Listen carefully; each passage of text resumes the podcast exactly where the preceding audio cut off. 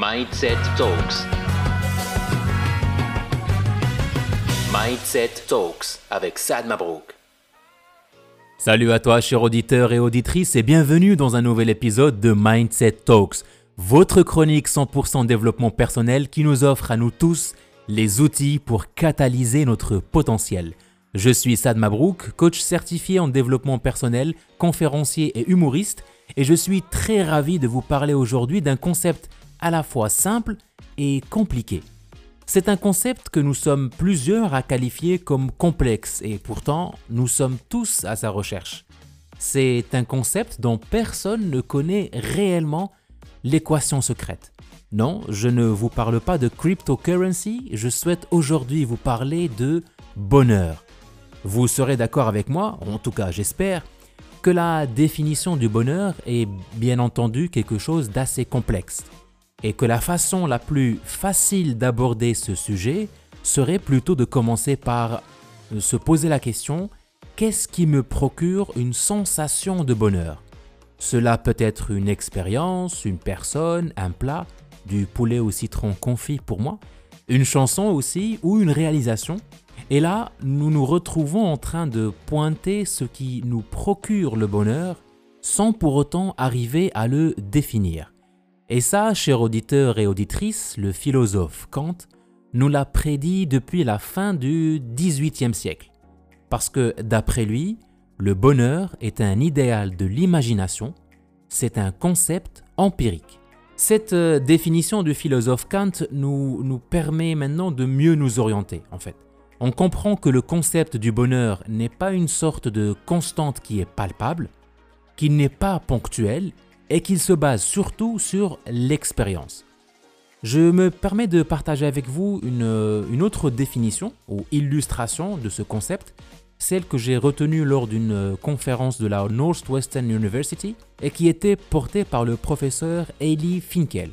Euh, Eli Finkel dit que le bonheur est un mélange d'expériences de plaisir et d'expériences de sens et de plénitude dans la vie.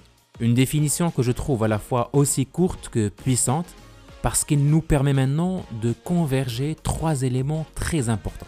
Le premier élément, à mon sens, serait de dissocier plaisir et bonheur.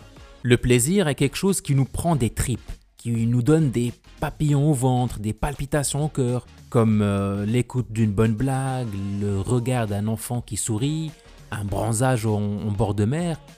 Le tout pendant un moment aussi bref des fois même trop vite oublié. Le bonheur, quant à lui, est un état d'esprit qui croise le fil conducteur de notre vie. C'est en fait une, une, quête qui est constante.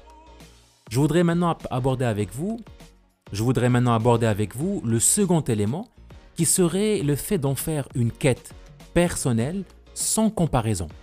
C'est-à-dire d'éviter de se comparer à ceux qui ont plus que nous, ou même ceux qui en ont moins en fait je vais me permettre de, vous donner un exemple. Imaginez que l'achat d'une voiture fasse partie des choses qui me procurent à moi du bonheur. Le fait de me concentrer sur mon besoin à moi, la sensation que cela me procure et l'usage que je vais en faire pourrait effectivement m'aider. Par contre, le fait de comparer la mienne avec le tout dernier modèle de voiture hybride, Wi-Fi intégré, toit ouvrant et siège en cuir de dragon serait quand même injuste. Puis encore, me mettre dans la peau d'une personne qui déteste les trajets en voiture, les klaxons et les feux rouges, ça c'est complètement une autre histoire. En fait, la voiture ne change pas. L'acte d'achat non plus. C'est ma perception qui prend le contrôle. En d'autres termes, c'est mon dialogue interne. Et ce dialogue interne est extrêmement nécessaire au troisième élément, qui est le fait de clarifier et définir les expériences recherchées. Je vous rappelle que cet élément est issu de la définition du philosophe Kant qui parle de concept empirique, un concept que nous avons la responsabilité de clarifier. Les expériences qui nous aideraient à augmenter cette sensation de bonheur sont donc celles qui seraient constructives et liées surtout à un objectif clair.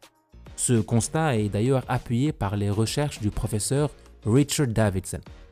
Et comme tu l'aurais deviné, chers auditeurs et auditrices, je vais vous proposer un tutoriel très simple pour mieux illustrer ce troisième élément. Nous allons donc parler de la méthode SMARTF, qui est une méthode qui nous permettra de fixer correctement des objectifs pour mieux les rendre atteignables pour notre cerveau et notre inconscient. Et ainsi faire plaisir à M. Kant qui parle d'un idéal imaginaire. la méthode SMARTF est une combinaison de SMART, qui est assez connu dans le milieu du management, et deux autres éléments qui personnalisent l'expérience à chacun d'entre nous. Un objectif SMART donc est un objectif spécifique, mesurable, atteignable, réaliste et temporel. On y ajoute le E et le F, E pour éthique, pour répondre à nos valeurs, et si tu ne connais pas encore les tiennes, ben je t'invite à réécouter l'épisode 5 du podcast. Et puis la lettre F pour fun. Et là, j'imagine qu'on n'a pas besoin réellement de définition. Maintenant que le mélange d'expériences de plaisir et d'expériences de plénitude dans la vie vous paraît un peu plus clair, je voudrais vous rappeler que ce n'est pas la destination qui compte, c'est le chemin et l'accomplissement s'il vous plaît. Et si jamais tu te poses la question de Il est où le bonheur? Il est où? Eh ben, il te suffit désormais de réécouter cet épisode. D'ici là, boostez-vous bien.